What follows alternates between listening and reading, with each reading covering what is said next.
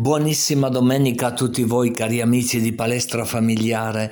Iniziamo subito con un piccolo flash sull'idea di comunione. Ce lo presenta Gabriella. Poi una bellissima testimonianza di Adele, Adele Boldini. Pensate un po' di Saviore a 1200 metri, eh?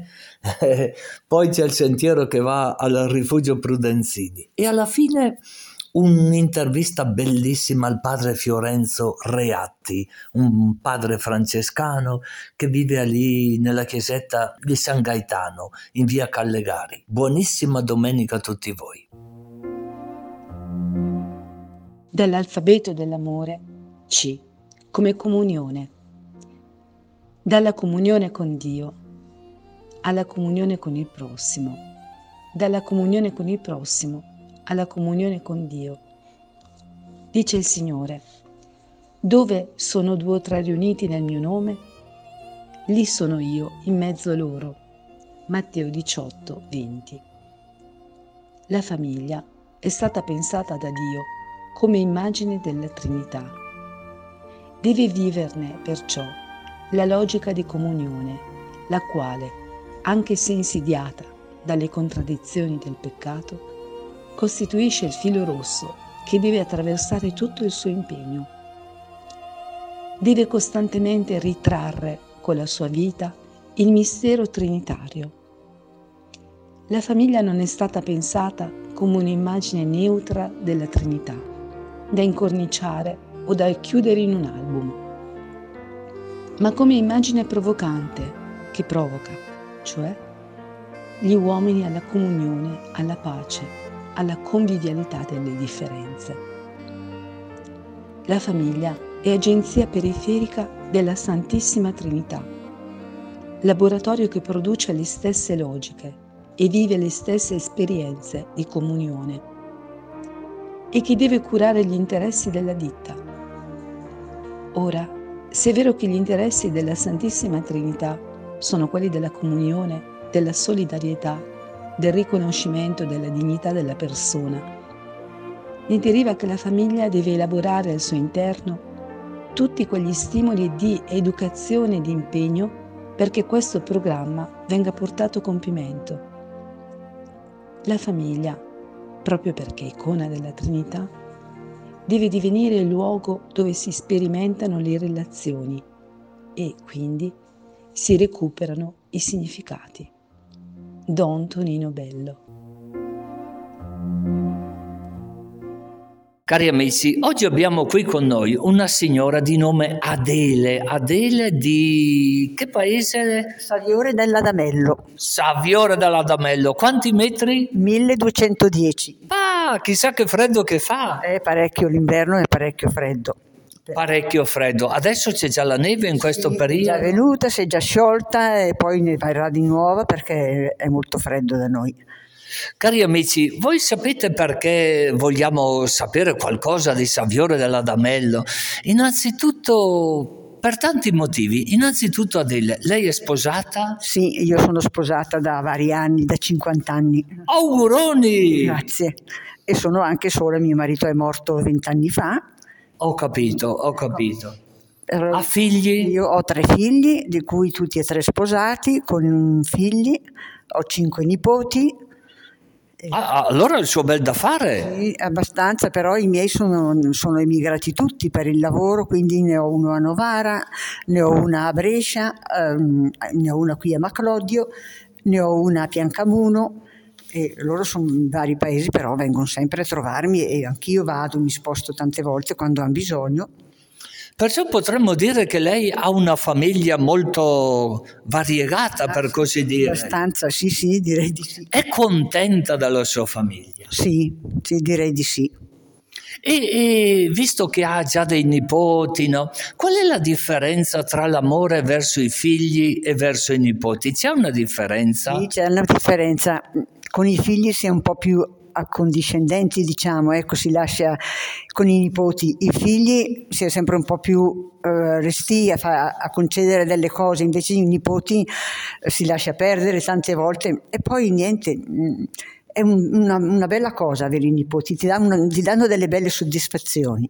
Ti danno delle belle soddisfazioni. E perché si è più resti con i figli mentre con i nipoti no? Sono curioso. Ma penso anche un po' per l'educazione, perché questo adesso aspetta a noi nonni, però soprattutto aspetta ai loro genitori, quindi noi eh, stiamo, stiamo un passo indietro, lasciamo fare un po' più, di più a loro, insomma.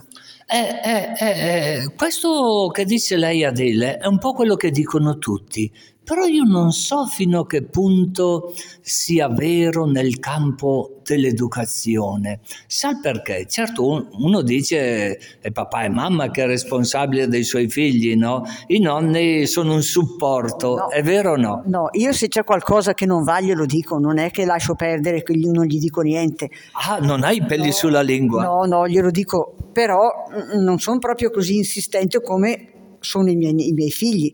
Infatti a volte mi dice, eh ma mamma, con noi non eri così. Non ero così, ci siete voi. Adesso io faccio la mia parte, la parte della nonna, voi fate la parte dei genitori. Giusto, giusto. Sa perché le chiedo chi- perché le, sto facendo queste domande? Perché il Papa Francesco, anche lui la, la sua età, no? Gli ha scritto un libro bellissimo sui nonni. Ah, gli ha messo come titolo Alberi vivi. Uso questa espressione lui, no? Alberi vivi. Che interessante no, questa espressione, perché certamente, certamente può darsi che in alcuni casi i nonni debbano sostituire i genitori se c'è qualche emergenza. Dico bene? Certo, certamente, però fanno sempre la parte del nonno. Ho capito, se c'è qual- come, come ripeto, se c'è qualche cosa che non va, neanche io non è che lascio correre, gli dico, oi stai attento perché lì stai sbagliando, però in modo più soft, diciamo, di quello che farebbero i genitori. Ho capito. Il problema è quando un nipote, per così dire, si approfitta eh, di questa bontà dei nonni. Ad esempio, quando vuol fermarsi a dormire in casa dei nonni, poi non voglio dire che li ricatti, perché è una parola un po' forte questa, no? Però può succedere che un nipote eh, vedendo questo atteggiamento un po' diverso, che ricatti i, i propri nonni. Ma guardi, a me non è successo, devo dire che li ho anche parecchio perché non abitando a Sabiore i miei l'estate vengono parecchio da me. Però mm, Che età hanno? Che età hanno i suoi nipoti? Sono curioso. ne ho una di 16 anni, la prima ha 16 anni, poi ne ho due di 14, una di 12 e uno di 10. Perciò è quell'età che è chiamata dell'adolescenza, dico bene o no? Che oggi qualche psicologo dice l'età dello tsunami. Sì, è vero, è un- er- diciamo quando erano piccoli avevano esigenze diverse, adesso magari mi chiedono posso andare a fare un giretto di qua, però vedo che sono molto tranquilli. Sempre, io allora gli dico, avete chiesto ai vostri genitori? Lo sanno i vostri genitori che voi andate a fare un giretto lì? Oppure gli do anche l'orario, mi raccomando che tu sia a casa e per adesso è sempre andata bene. Ah, bene, bene, se tutti fossero come lei il mondo sarebbe migliore Adele. No, non direi che è così, però insomma... Una domanda che non c'entra un po' con questo. Io la vedo qualche volta alla Santa Messa, all'Eucaristia, e vedo che lei eh, fa la comunione, l'ostia santa, per così dire, eh, con una farina diversa. È perché io sono celiaca. Non posso eh, fare la comunione come fanno tutti, ci vuole la mia ostia apposta. E- e quando ha scoperto che aveva, diciamo così, questa necessità di una farina diversa, appunto per questo cil- eh, ciliaco, no? Ciliaco, ciliaca. Celiaca. Io l'ho scoperto che avevo 52 anni. Ah, ah, ah. E, e prima mai non aveva avuto dei segnali? Può essere che io stavo poco bene perché avevo sempre dei gonfiori addominali, l'ho sentito tante volte, però E, e magari dava la colpa al marito per questo. no, non davo la colpa, però pensavo al cibo, ho sempre dato la colpa, ho detto magari ho mangiato una cosa, ho mangiato quella.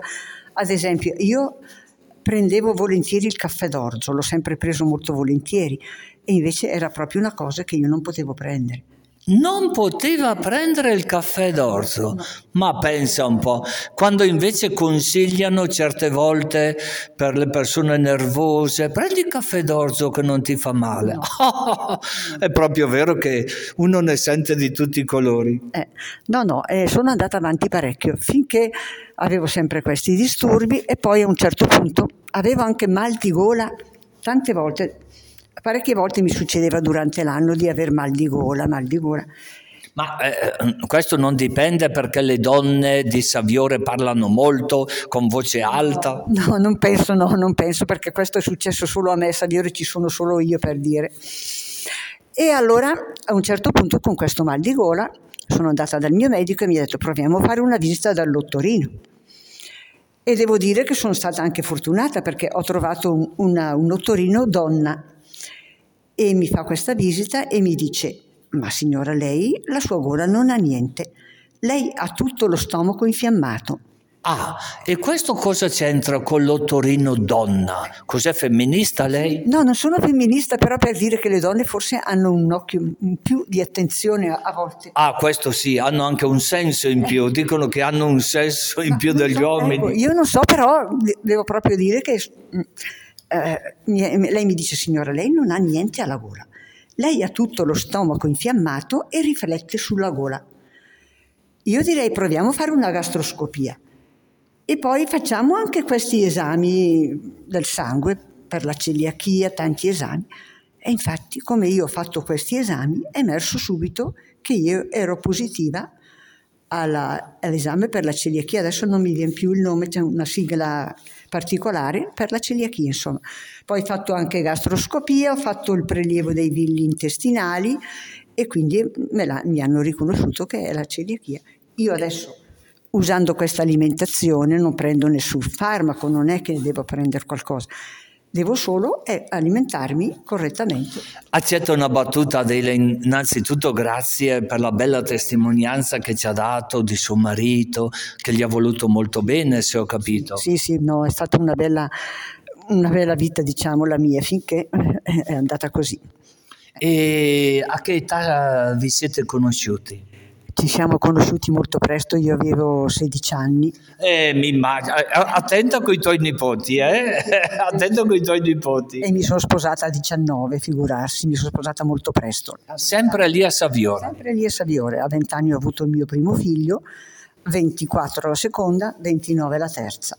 E come ha capito che nome, che nome suo marito? Domenico. Dom- come ha capito che quello lì era l'uomo della sua vita? Ma guardi, non ci avevo mai neanche pensato a dire la verità. Io l'ho conosciuto così eh, tramite una mia amica che era sua cugina. Siamo andati a, a un circo a vedere uno spettacolo, ma l'ultimo pensiero che io finissi con lui. Poi ci siamo incontrati di nuovo e così ho iniziato a frequentarci e basta, è andato così. Lui che cognome? Che cognome? Boldini anche lui, come me. Oh. E non siamo parenti, non siamo parenti perché... E poi diciamo, io abitavo da una parte del, del paese e lui dall'altra, quindi non sapevo neanche che... I figli sono nati tutti giusti? Giusti, sì, sì, sì. sì. no, scusi questa battuta, no? Fra, fra, parenti a volte dicono che non va bene, no? Esatto, esatto. Poi mi dice che sono Boldini, Boldini. No, no, non siamo parenti per niente, non, proprio non c'è... Però il Papa dice che siamo tutti fratelli e sorelle, no? Bene, io la ringrazio infinitamente, le faccio tantissimi auguri eh, per i suoi nipoti, visto che lei li segue e gli dà una parola molto giusta, no? Eh, mi sembra anche una donna energica lei perché non si lascia manipolare neanche dai nipoti, perciò la ringrazio. Grazie a lei di questa intervista e grazie per le sue messe che io quando vengo uh, da mia figlia vado a accompagnare il mio nipotino a scuola e poi vengo qui alla, alla, alla Santa Messa. Bene, bene, grazie, grazie, troppo buona.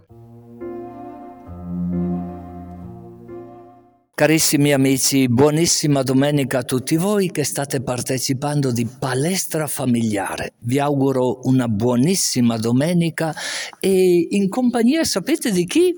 Di un frate francescano, anche se lui è padre. Avete presente a Brescia la chiesa di San Gaetano? Dico bene? Perché gli ha messo questo nome San Gaetano? Chissà il perché, ogni chiesa ha un santo, no? E il padre si chiama, visto che già alla sua età è, è grande, diciamo così, è maggiore, è saggio. Padre? Fiorenzo Reati sono un frate francese. Cioè reati, reati... Di cognome, non di crimine, non di delitti. Ave Maria Purissima, reati. È il mio cognome. Non sempre nomen est omen.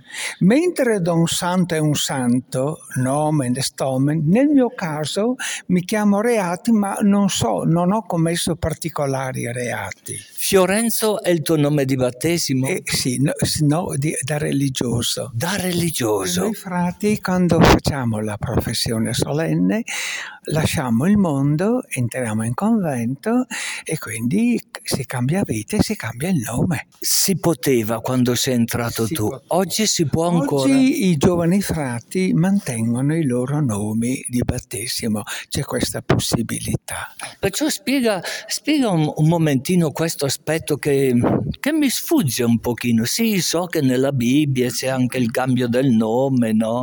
eh, di Giacobbe, che lo chiamano Israele e così via, perché ha lottato con Dio. Anche tu hai lottato con Dio nella tua vita? Eh sì, dunque, allora, eh beh, con Dio ci ho lottato perché la mia è stata una fede, come dire, è stata una conquista faticosa la fede. Oggi la mia fede è salda, ma ha attraversato momenti di dubbi, di domande, di incertezze anche perché, ecco, scusate, se sono stato in Russia, Don Santo lo sa, missionario, ben 25 anni. In che città della Russia? Ma io ho girato un po' tutto, sono stato per lo più a Leningrado, San Pietroburgo, parroco, nella parrocchia più povera della città. Poverissima, una miseria nera. Padre Fiorenzo, eh, mi impressiona molto quello che hai appena detto eh, su questo combattimento tuo per la fede, per i dubbi, perché il nostro programma si chiama Palestra Familiare. Allora ti chiedo, da papà e da mamma, quali sono i valori che ti hanno trasmesso? Valori umani, valori cristiani?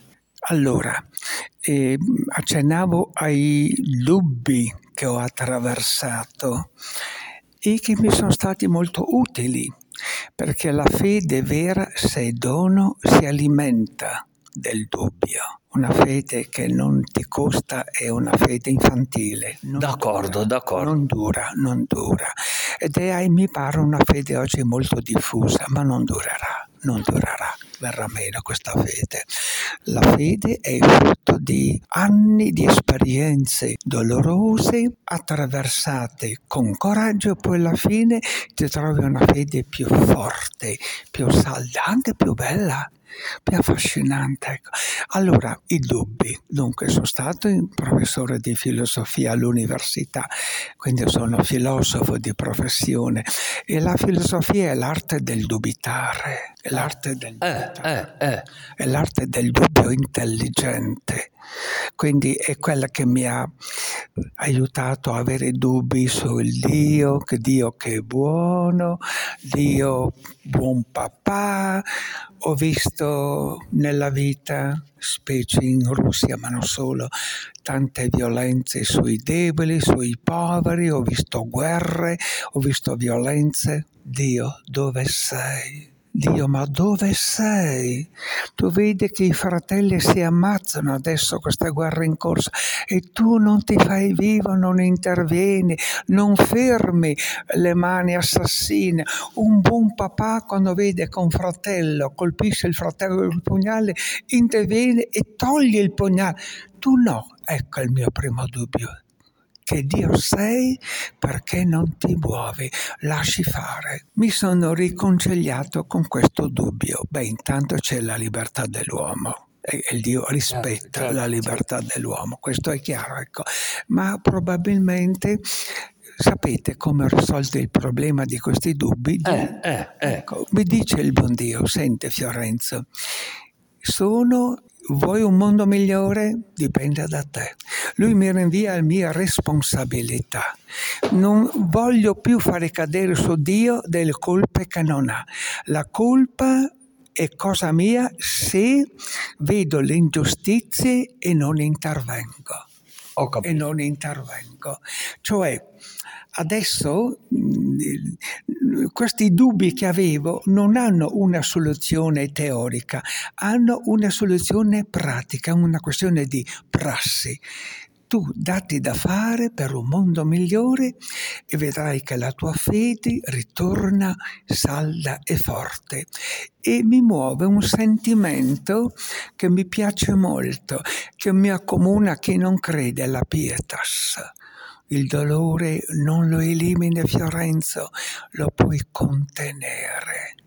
Lo puoi contenere e gli puoi dare un senso di cui ti sfugge le radici ultime, però un senso ce l'ha. Qual è il senso? Il dolore ti interpella a darti da fare per contenere questo dolore che c'è nel mondo. Ho capito, ho capito. Allora, guardiamo.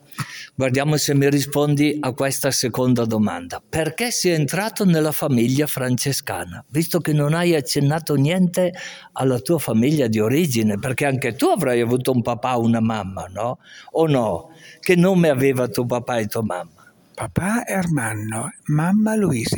La mia è una famiglia tutta atea mio papà non ha mai messo piedi in chiesa. Era per questo che non hai voluto rispondermi. No, no, mai. Mia mamma quasi mai. Io però da bambino sentivo questa attrazione per questo Gesù e 11 anni andavo in chiesa da solo. Da solo? Da solo. 11 anni, 12 anni, ma sentivo una misteriosa attrazione. Allora il Signore può chiamare anche uno che viene su da una famiglia, come dici tu, ate? Eh beh, il Signore chiama dappertutto, ecco. Poi ho abbandonato la fede negli, negli studi al liceo. Fino... Avevi fatto la prima comunione? Sì, sì, l'ho fatta l'ho fatta per tradizione, ma non è che abbia avvertito particolari. Lì non si sono opposti i genitori? No mi ha lasciato, io ho voluto e falla. Ti avevano battezzato da bambino? Sì, mi avevano battezzato da bambino perché era abitudine corrente. Ecco, uh-huh. no? per Però voglio dire tu il Padre Nostro, l'Ave Maria. Ma lo dicevo, lo dicevo privatamente. Però non è che l'hai ascoltato dai tuoi familiari? No, no, no, mai, mai. Mio pa- mia mamma e papà hanno mai detto una parola. Ah, e allora questo Dio come ha fatto a darti la forma, no? Pa, eh? Che cammini ha utilizzato? Eh, la vocazione è una grazia che non mi merito, miei cari. E fratelli e sorelle? Un fratello la cui fede è molto piccolo borghese, sta bene, molto ricco, un benestante, una bella famiglia, la sua è una fede piccolo borghese, ecco, lui va a messa Pasqua Natale, ma non credo che non abbia alcun interesse religioso serio. Magari sta pregando per te. Ma ma lui è, mi vuole bene, ci vogliamo molto bene. Ah, questo è importante. No, molto, però su cammini molto diversi. Che interessante tutto questo, no? Allora è proprio vero il nome di questo programma, palestra familiare. La famiglia è proprio una palestra. Ascolta un po', tu qui in questa chiesa di San Gaetano, no? Sì. Eh, se ho capito bene ci sono anche dei, degli uomini, eh, padri, che hanno avuto dei problemi, diciamo così, eh, nella loro vita, si sono dedicati un po'... Dillo tu. Allora, quando ero in Russia il vescovo mi chiamò e mi disse, padre, qui c'è il problema delle famiglie che si spaccano, là è, è molto peggio che da noi. Dalla Russia stai Russia, parlando? È un disastro. L'alcolismo è molto alto. L'alcolismo, poi le separazioni separazioni, i divorzi sono sono la maggioranza di padri si occupa di questo problema, qui nessuno se ne occupa Qui, qui in Italia, a Brescia? No, no, qui nella diocesi di Mosca. Mosca sempre, ero stiamo parlando. Dio- ero a San Pietroburgo, diocesi di Mosca. Il vescovo mi chiese e ho iniziato. E cosa ho fatto? Mentre eh, erano nati al, casi, case di accoglienza per donne che hanno subito violenza, a cura di alcune suore missionarie straniere, dei papà nessuno si occupava. Ora ho cominciato a girare la diocesi, che, che è immensa, ecco, a vedere un po' i papà rimasti sulla strada senza niente, a volte buttati fuori da casa. Stiamo parlando sempre di Mosca. Russia, Russia. Ecco. Allora mi è venuto in mente di aprire case di accoglienza per questi papà finiti sulla strada senza un soldo. Ho capito, hai fatto bene, hai fatto ne bene. sono nati otto, otto tuttora funzionanti, eh, affidati ai miei confratelli francescani andati in Russia dopo di me. Perfetto, perfetto. E qui a Brescia hai trovato che anche qui ci sono degli uomini che allora, bevono, anche qui, che sono separati? A Brescia, arrivato qui un anno e mezzo fa, due anni fa, sono presentati alcuni papà sapendo della mia attività lassù che mi hanno chiesto una mano e ho eseguito due papà disperati, entrambi suicidi. E questa è stata una tragedia. Ho detto qui bisogna fare qualcosa. Ho detto apriamo il convento di San Gaetano ai papà finiti sulla strada. E ho cominciato ad andare alla stazione i papà dormivano sotto i cartoni a meno 20 o dormivano in auto al freddo e ho detto papà no venite venite in convento vi accogliamo e questi sono italiani? italiani dunque allora in realtà all'inizio c'era c'erano due musulmani del Senegal, ma quelli sono entrati, sono già tornati nella società. Ma attualmente abbiamo un musulmano tunisino e poi abbiamo italiani, la gran parte sono italiani. Allora abbiamo aperto il convento a vuoto e abbiamo otto stanze sistemate, pulite, col bagno, ecco, con tutti i servizi, l'acqua calda e abbiamo già sei papà, cioè, scusate, sette papà accolti in casa e vivono, viviamo con loro. Interessante, stiamo parlando della chiesa di San Gaetano, via Callegari, Spalti San Marco, per capirci. Sì. E, amici, eh, sappiate che non c'è solo questa iniziativa, hanno in programma proprio un concerto, un concerto eh, di un autore russo, visto che è appassionato della cultura russa, eh? non pensate solo alla guerra perché ci sono dei filosofi, ci sono dei letterati eh, grandissimi, musicisti, musicisti. Cos'è questo concerto che avete in programma, Padre Fiorenzo? Allora, eh, nella mia permanenza in Russia mi sono molto appassionato alla grande cultura russa, la cultura letteraria. Tutti sapete Dostoevsky, Gogol, ma mi sono occupato... Tolstoi, Tolstoi o Tolstoi, come si pronuncia? Tolstoi, Tolstoi, Tolstoi. Nikolaevich Liev Tolstoi. Ecco, però Siccome io sono appassionato alla musica, mi sono messo a studiare i grandi musicisti russi e ho scritto una piccola storia della musica russa, tradotta in italiano, perché in Italia non c'è niente, ma quello che più mi ha attratto è stato questo Sergei Rachmaninov. Perché? Per due ragioni. Primo, perché questo grande artista russo ecco, eh, si è opposto con coraggio al regime staliniano ed è stato anche incarcerato. Dissentiva dalla linea ufficiale del regime sull'arte del cosiddetto realismo socialista, che è una contraffazione dell'arte mortale. E poi questo qui era un uomo di grande pace, di come in questa guerra in corso tra Ucraina e Russia, ma questo uomo è di grande attualità direi. No? Perfetto. Quando va in onda questo concerto, padre? Il 18 è una 18 di dicembre, di dicembre, alle ore? Ora 21. Ecco, io ho tradotto da russo alcune poesie dei grandi poeti russi, i più grandi, musicati da Rachmaninov. Perfetto, bellissimo, bellissimo. Una musica di una bellezza. Qui nella chiesa? Qui nella chiesa? In chiesa, in chiesa. Nella chiesa di San Gaetano. Venite, Perciò, vedete, potrete conoscere questo padre. Poi lui è anche disponibile per le confessioni. Quando entrate in chiesa c'è un bottone rosso, voi suonate una volta sola e lui è disponibile anche ad L'uomo della ascoltarvi. Michelin compare come l'uomo della Michelin. Spendi il bottone e salta fuori padre Fiorenzo per confessare. Vedete, è umorista vi, sar- vi sia- vi se- sarà capace di ascoltarvi, no? Grazie padre Fiorenzo prego. e avanti con questa opera con i padri, Certo, con i certo. padri che hanno avuto dei problemi, no? Con l'alcolismo, insomma, che non hanno casa, Eh. che stai portando avanti così bene. potenziali suicidi, questi papaperi li calmiamo, qui stanno bene, si rasserenano, stanno bene, siamo in una grande bella famiglia e in famiglia si sta bene. Avete capito che è un frate con umore, con umore. Buon, buon Natale, padre. Grazie a voi tutti, un abbraccio affettuoso di cuore.